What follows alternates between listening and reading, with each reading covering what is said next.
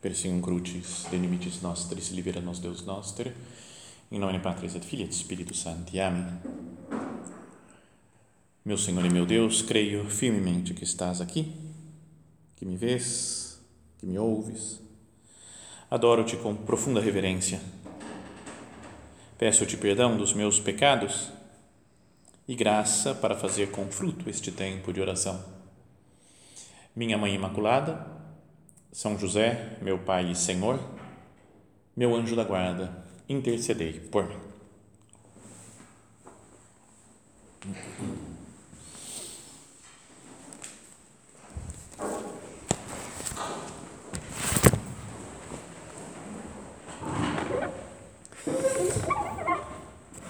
Vamos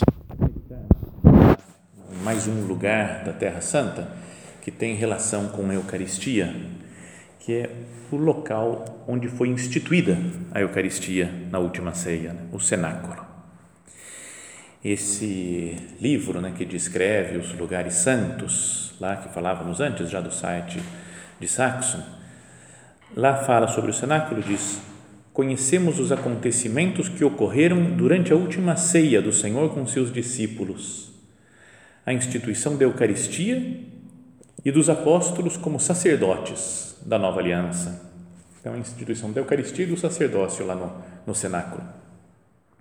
A discussão entre eles sobre quem era o maior, o anúncio da traição de Judas, o abandono dos discípulos e a negação de Pedro, o ensino do Novo Testamento, do Novo Mandamento, não amai-vos uns aos outros como eu vos amei, e o lava-pés, o discurso da despedida e a oração sacerdotal de Jesus. Então, tudo isso aconteceu naquele momento, né, na, na, durante a última ceia, no cenáculo. E fala esse livro que o cenáculo já seria digno de veneração apenas pelo que aconteceu naquela noite dentro dos seus muros.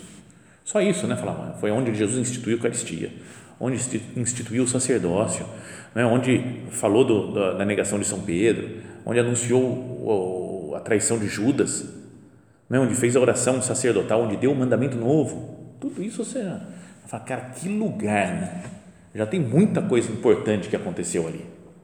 Então, mas como se não bastasse isso, fala, também o Senhor ressuscitado apareceu lá em duas ocasiões aos apóstolos, que se esconderam ali com as portas fechadas por medo dos judeus. Uma no próprio dia da, da ressurreição do Senhor, na Páscoa, que foi o que nós ouvimos hoje no Evangelho da Missa, que Jesus aparece e fala? A paz esteja convosco, soprou sobre eles, falou, recebei o Espírito Santo, como o Pai me enviou, assim também eu vos envio. E na segunda vez, quando Tomé retratou a sua incredulidade com um ato de fé na divindade de Jesus, meu Senhor e meu Deus. Então, além de ser um momento da, da instituição da Eucaristia, do sacerdócio, de várias coisas, foi também os lugares onde Jesus apareceu com os discípulos todos reunidos e ainda mais, os Atos dos Apóstolos também nos transmitiram que a igreja, no início, se reunia no cenáculo, onde Pedro e João, Tiago e André, Felipe, Tomé, Bartolomeu e Mateus, Tiago de Alfeu e Simão o Zelote, Judas de Tiago viveram. Todos estes foram perseverantes e de acordo na oração, juntamente com algumas mulheres, e Maria, a mãe de Jesus, e seus irmãos. Falam que foram para uma sala superior, né, que é o conhecido pelo cenáculo, como cenáculo agora naquela mesma sala, no dia de Pentecostes, receberam o Espírito Santo, que os incitou a ir a pregar a boa nova. Então, é um lugar talvez mais top quase que tem né, na Terra Santa, porque fala, aconteceu tudo lá. Tudo bem, tem o Santo Sepulcro, que é um lugar poderoso também, onde Jesus morreu e ressuscitou. Mas esse daqui é onde ele instituiu a Eucaristia, instituiu o sacerdócio, apareceu ressuscitado para os apóstolos e foi onde chegou o Espírito Santo. Então, ainda que não se tenha certeza absoluta né, do lugar lá na Terra Santa, nem em Jerusalém, um pouquinho fora das muralhas de Jerusalém, foi ali exatamente nessa casa, mesmo porque a construção que tem atualmente é do, do da, da, época das Cruzadas, ou um pouco depois até, né, no meio da Idade Média, final da Idade Média, mas por ali, por aquela região é que aconteceram todas essas coisas. Também nesse livro diz Vou ler, não sei se vocês aguentam, né? Porque depois do almoço assim não é tão simples ficar lendo coisas, né? Mas diz assim, ó, o testemunho desta tradição de que lá é o, o lugar né, da, do, do cenáculo de onde Jesus esteve com os apóstolos, chegou até nós através de Santo Epifânio de Sanamina, que viveu no final do século IV, né, 300 e, e tanto, e foi monge na Palestina e bispo de Chipre. Então lá também era, era monge, o cara conhecia lá e deu, fez uns relatos assim. Ele relata que o imperador Adriano, imperador lá do, da época do Império Romano, quando foi para o Oriente no ano 138, encontrou Jerusalém completamente arruinada e o templo de Deus destruído e profanado.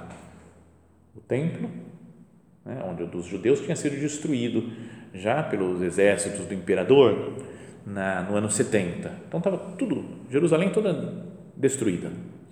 Mas diz: pouparam-se alguns prédios e uma pequena igreja erguida no local do cenáculo, para onde os discípulos subiram assim que voltaram dos montes, do Monte das Oliveiras após a ascensão do Salvador ao céu. Então, isso está escrito lá no, no ano 300 e tanto. Está tá lá ainda né, essa igreja. A igreja para o lugar onde eles voltaram, essa sala superior, né, a sala do andar de cima, que Jesus tinha falado, onde prepararam, onde fizeram os preparativos né, para a última ceia. E aí continua nesse santo, tendo sido erguido na área de Sion, né, o Monte Sião, que sobreviveu à cidade, juntamente com alguns edifícios próximos a Sião e sete sinagogas, que permaneceram na montanha, mas reduzidas a habitações improvisadas. Parece que apenas um desses prédios, uma dessas sinagogas, foi preservada até o tempo do bispo Máximo e do imperador Constantino. Então, isso daí foi já no século IV, tinha um, né, esse santo, que falou, ó, tem alguma coisa especial aqui, né? uma coisa cristã, onde se venera né? o Deus Salvador e falam, e é o lugar onde eles vieram e se reuniram os apóstolos depois da ascensão do Senhor. Ainda continua esse livro dizendo: Este testemunho coincide com, coincide com outros do século IV. Outras pessoas ainda afirmaram que era lá o cenáculo. Eusébio de Cesareia, por exemplo, né, que é um grande historiador, é um dos os escritores eclesiásticos importantes da antiguidade, que lista 29 bispos que moravam lá em Sion, desde a era, era apostólica até o seu tempo. Depois, a do peregrino anônimo de Bordeaux, tinha um outro peregrino que foi lá e também falou que estavam essas coisas lá. São Cirilo de Jerusalém, que se refere à igreja superior, onde foi lembrada a vinda do Espírito Santo. E, de novo, voltando a, a peregrina Egéria, voltou a mulher, apareceu e falou que lá também tinha, descreve uma liturgia ali celebrada em memória das aparições de Jesus ressuscitado. Então, uns falam, ah, foi aqui que Jesus instituiu a Eucaristia, outros falam, foi aqui que Jesus é, apareceu ressuscitado, outros falam, foi aqui que Jesus, que veio o Espírito Santo, onde estavam reunidos os apóstolos. De várias fontes históricas, litúrgicas e arqueológicas, sabemos que durante a segunda metade do século IV, a igreja foi substituída por uma grande basílica chamada Santa Sion, considerada a mãe de todas as igrejas, né? talvez as primeiras igrejas, lá do comecinho. Além do cenáculo, incluía o lugar da dormição da Virgem, cuja tradição situava numa casa vizinha. Então, quando a gente estava chegando, fomos andando pelas ruazinhas de Jerusalém, um lugar que parecia super antigo mesmo e aí estava indo para o cenáculo, a guia nossa mostrou, falou, e essa daqui é a igreja da dormição de Nossa Senhora, de onde ela foi assunta aos céus. Mas estava em reforma, a gente não podia entrar, então não vimos, só vimos por fora a igreja e depois do lado o cenáculo. Mas dizem que na antiguidade, no século IV, então foi construída uma igreja que englobava tudo. Não é? Foi né, tanto o cenáculo quanto a dormição de Nossa Senhora, tudo dentro da mesma, da mesma igreja. Né? Então, mas depois, então fala que é, junto com isso também dentro dessa mesma igreja fala que conservou também a coluna da flagelação. Aí já não sei, não vi, não tinha esse negócio mais lá. E as relíquias de Santo Estevão também que morreu no primeiro mártir, morreu deixavam lá guardado, né, foi enterrado lá. É, e fala que também se comemorava São Tiago que foi o primeiro bispo de Jerusalém, né, Santiago Menor, e o rei Davi. Então já é uma mistura de tudo, né? tem judeus, cristãos, tudo lá. Mas de verdade, debaixo do, de onde está o, esse, o, o, cenáculo, no andar de baixo, fala que o, o cenáculo era no andar superior, né? Jesus tinha falado, a gente vai ler essa passagem do Evangelho. E no andar inferior, então tinha o tem um lugar que falam que é o lugar do rei Davi. Ainda que não é que ele tenha que esteja realmente enterrado lá, mas falam, mas é a tradição fala que é uma como um monumento a ele. Alguns vão lá rezar como se ele estivesse lá dentro, né? enterrado. Mas os primeiros cristãos já desde o começo do cristianismo viviam isso daqui, tinham isso daqui presente, comemoravam o rei Davi, comemoravam São Tiago, bispo de Jerusalém,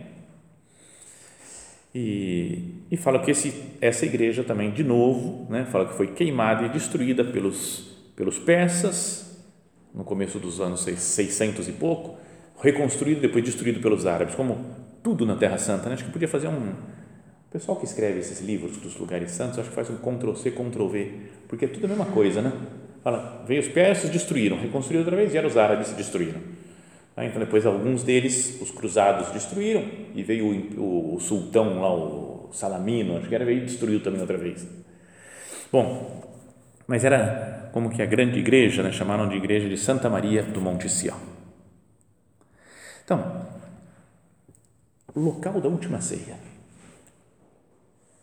Como o tema né, da meditação é a Eucaristia, pensar no cenáculo é algo importante, né, porque foi nesse lugar físico, ainda que não no prédio atual, né, na construção atual que tem, que é de, sei lá, deve ter uns 500, 600 anos mais ou menos. Mais do que isso, é, naquele lugar, num lugar físico, geográfico da história do, do nosso planeta, foi quando Jesus se tornou pão na primeira vez, né, na última ceia.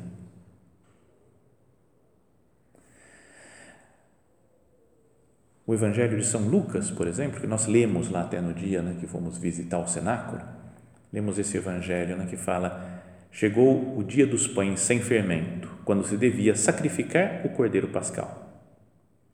Jesus mandou Pedro e João, dizendo: Ide fazer os preparativos para comermos a ceia pascal. Eles perguntaram: Onde queres que a preparemos?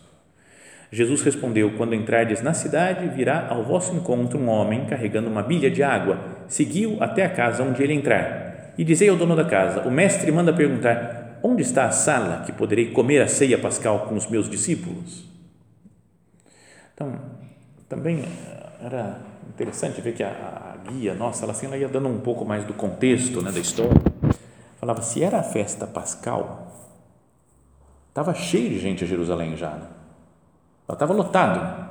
E fala, vai em Jerusalém, Jesus devia estar lá em Betânia ou Betsaida, ali nas vizinhanças de Jerusalém, falou, vai até a cidade, até Jerusalém, e vocês vão ver um homem carregando uma bilha de água, né, uma jarra de água.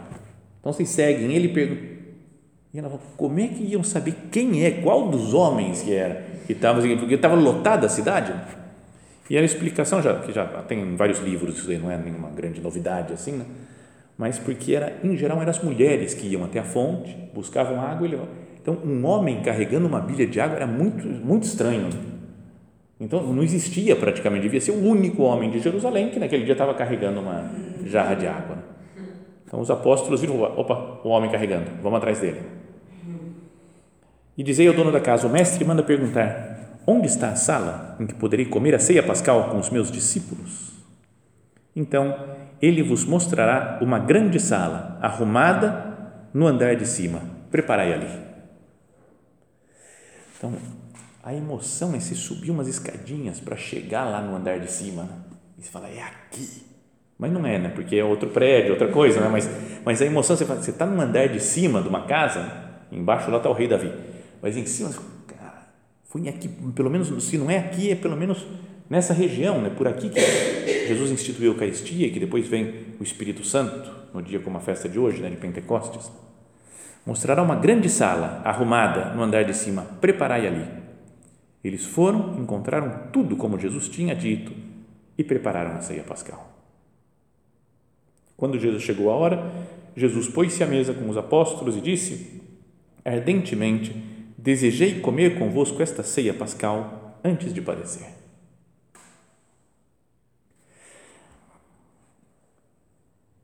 Jesus fala que ele vos mostrará uma grande sala arrumada no andar de cima.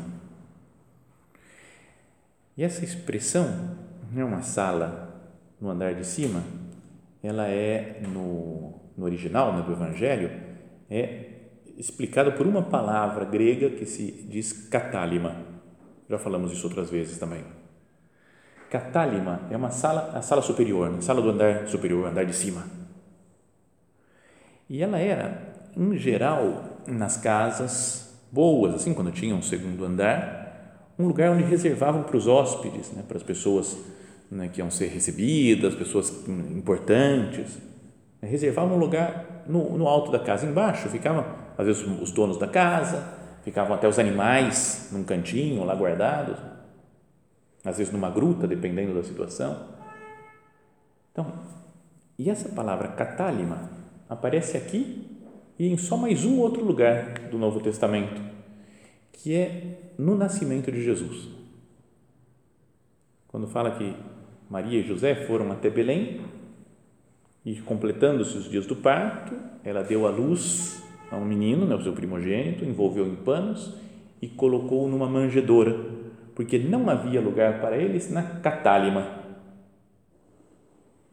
Então a gente também quando pensa no na cena do, do Natal, pode pensar, nossa, é, não tinha na hospedaria lá de Belém, como se fosse, não tivesse um super hotel né? em Belém, não tinha lugar mais, estava tudo lotado Belém. Mas não eles foram talvez na casa de, uma, de um parente, mas estava lá na Catálima, no andar superior da casa. Já tinha gente, já tinha, sei lá, uma avó de Jesus, sei lá, alguém que tinha aparecido lá antes, já tinha lá para, para o censo, então já não tinha mais lugar, por isso teve que ficar num, num lugar embaixo da casa. Na parte de baixo, talvez guardassem os animais, tivesse um boi, um burro, uma gruta, uma caverna, e lá na manjedoura foi colocado Jesus. Mas não é legal isso daqui, pensar nessa, na ligação entre essas duas cenas?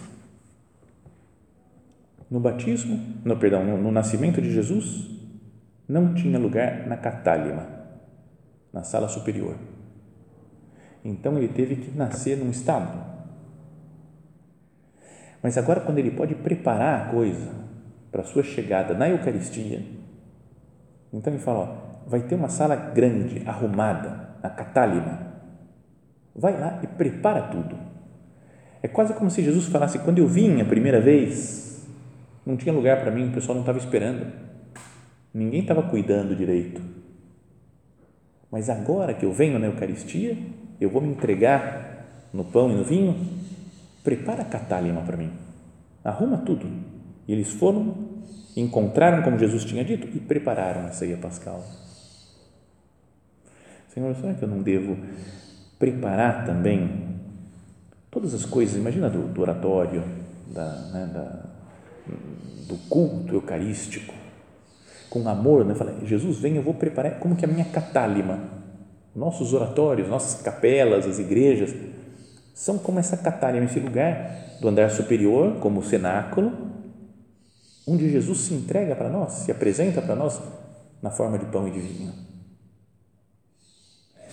Como falam que esses dois apóstolos, eles foram, encontraram como Jesus tinha dito e prepararam a ceia pascal. Tudo que nós preparamos né, do cuidado litúrgico está relacionado com isso. Fala, Jesus, eu quero te receber bem, eu quero, te, eu quero preparar bem as coisas para você vir. E não só exteriormente, mas sobretudo interiormente, que a nossa alma seja também uma catálima. Um lugar, uma sala superior, que não deixa contaminar com outras preocupações, com um lugar à parte, isolado, para receber bem Jesus, para preparar bem. Como, Senhor, como que eu tenho me preparado para te receber na Eucaristia? Como eu tenho preparado minha alma até para, para a adoração do Santíssimo, como vamos ter agora. Assim como Jesus teve cuidado né, e pediu para os apóstolos cuidarem também de preparar bem a ceia. E ele, quando chegou, falou: Ardentemente desejei comer convosco esta ceia pascal. Então, como que é a minha vontade, né? ardente também de, de receber Jesus, de preparar bem exteriormente o ambiente e interiormente a minha alma para receber Cristo?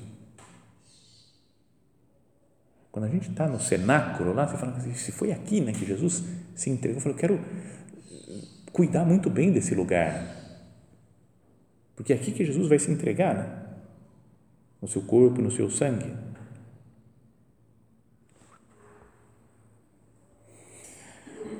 Lá, enquanto estávamos no, no cenáculo, nossa guia mostrou, explicou, deu umas explicações. Aí falou: Vai, padre, agora lê o Evangelho e os Atos dos Apóstolos.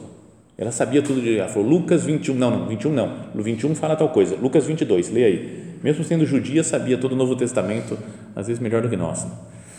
Aí falou: Então lê aí, porque está a passagem da, da instituição da Eucaristia. Agora lê Atos 2, que fala da, do, do envio do Espírito Santo no dia de Pentecostes. Então foi falando sobre isso daí e depois que eu lia, falou, agora pode falar aí, pode fazer a consideração espiritual que quiser. Então ela sempre era, ela dava uma explicação mais histórica, depois a gente lia o Evangelho e dava fazia uma homiliazinha.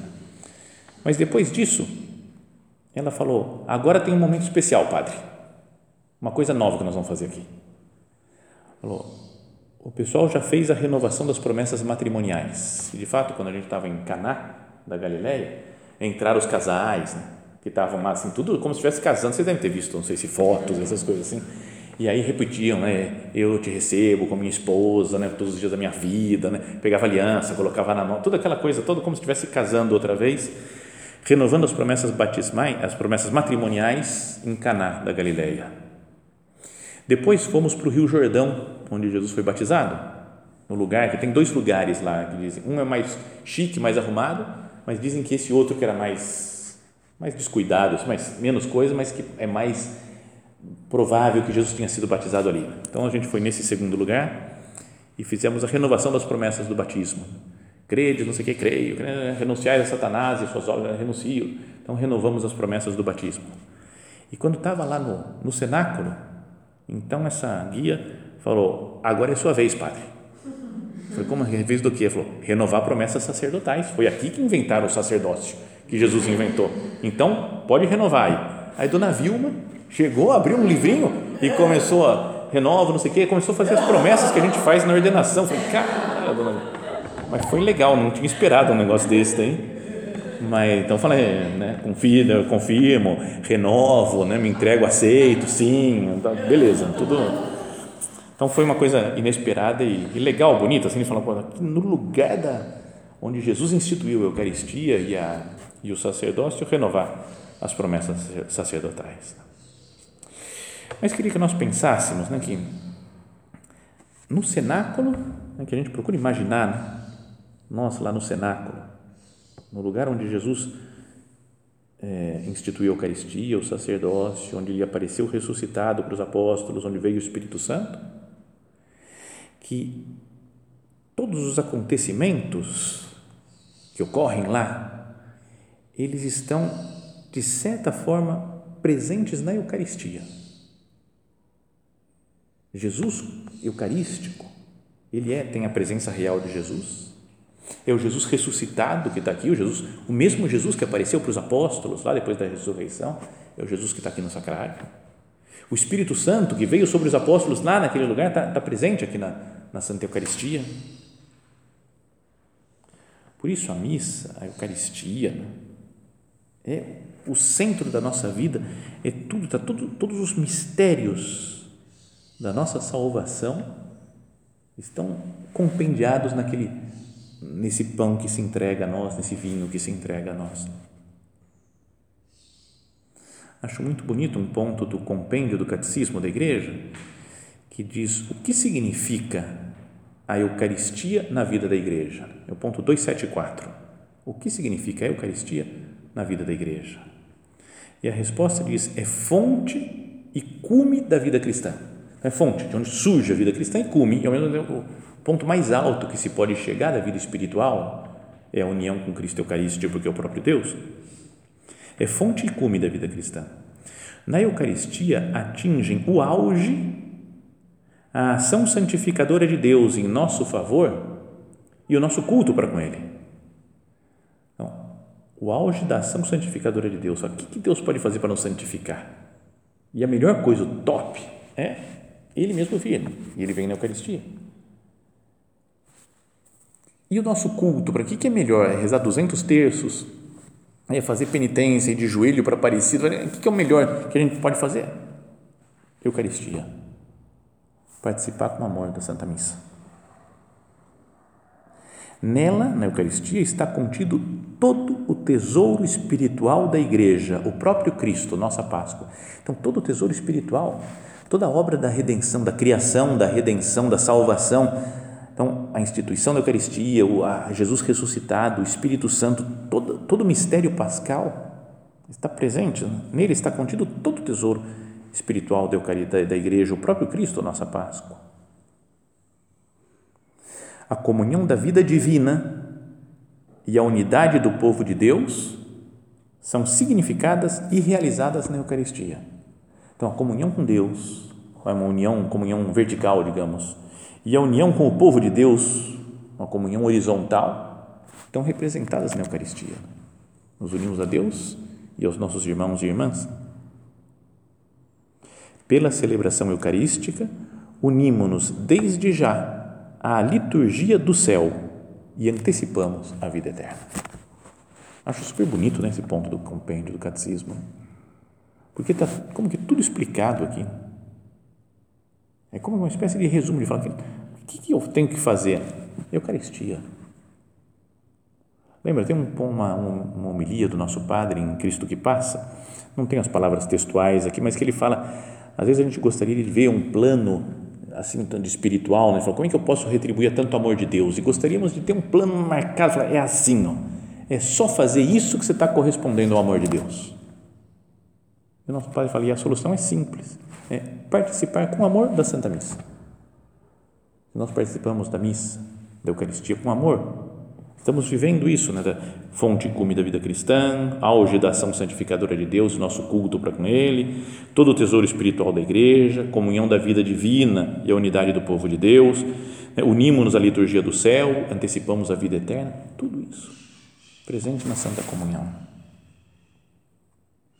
Por isso, tirar a Eucaristia, a presença real, verdadeira de Cristo na comunhão, é destruir a igreja. E é uma pena, porque muita gente, às vezes pessoas da própria igreja, querem ir tirando o significado, a força da Eucaristia. Dizendo como se, como se fosse uma coisa, um, um apêndice. Assim. Dentro de tantas outras coisas, tem também a Eucaristia. Pode ficar com ela ou sem ela também, quase dá na mesma. Se afastar da Eucaristia é romper com tudo que Cristo ensinou, tudo que ele deixou com a igreja. É o centro da nossa fé. Por isso, nosso padre falava né, que a missa é o centro e a raiz da vida interior. E deve ser mesmo o centro mesmo da nossa vida, a raiz de onde nós tiramos força. Perdão, Jesus, pelas vezes que eu participei da missa sem muita atenção, que eu comunguei, que eu te recebi, Jesus, sem muita devoção, sem, sem ser muito consciente do que estava acontecendo, às vezes por cansaço, né, por, pelas nossas misérias, pela fraqueza humana, nas nossas limitações, mas que hoje, agora terminando o nosso recolhimento, nós façamos de novo um propósito né, firme, forte, decidido. Para Jesus, eu quero te amar mesmo na Eucaristia, eu quero te receber com amor. O cuidado que você pôs para se entregar a nós na comunhão lá no cenáculo, né, na última ceia, pediu para que preparassem tudo e falou que desejava ardentemente comer conosco essa Páscoa, que eu também, Jesus, deseje comer com, contigo ardentemente essa Páscoa, nessa né, a Eucaristia, viver a sua vida, que de fato a missa e a comunhão sejam o centro e a raiz da minha vida espiritual. Vamos recorrer, como fazemos sempre, a Nossa Senhora para que ela que recebeu Jesus também, né, recebeu como ninguém, com alma puríssima, santa, imaculada, que ela nos ensine, nos ajude, nos dê a sua graça, para que nós recebamos cada vez com maior pureza, humildade, devoção, cada vez com mais amor, Jesus na Eucaristia.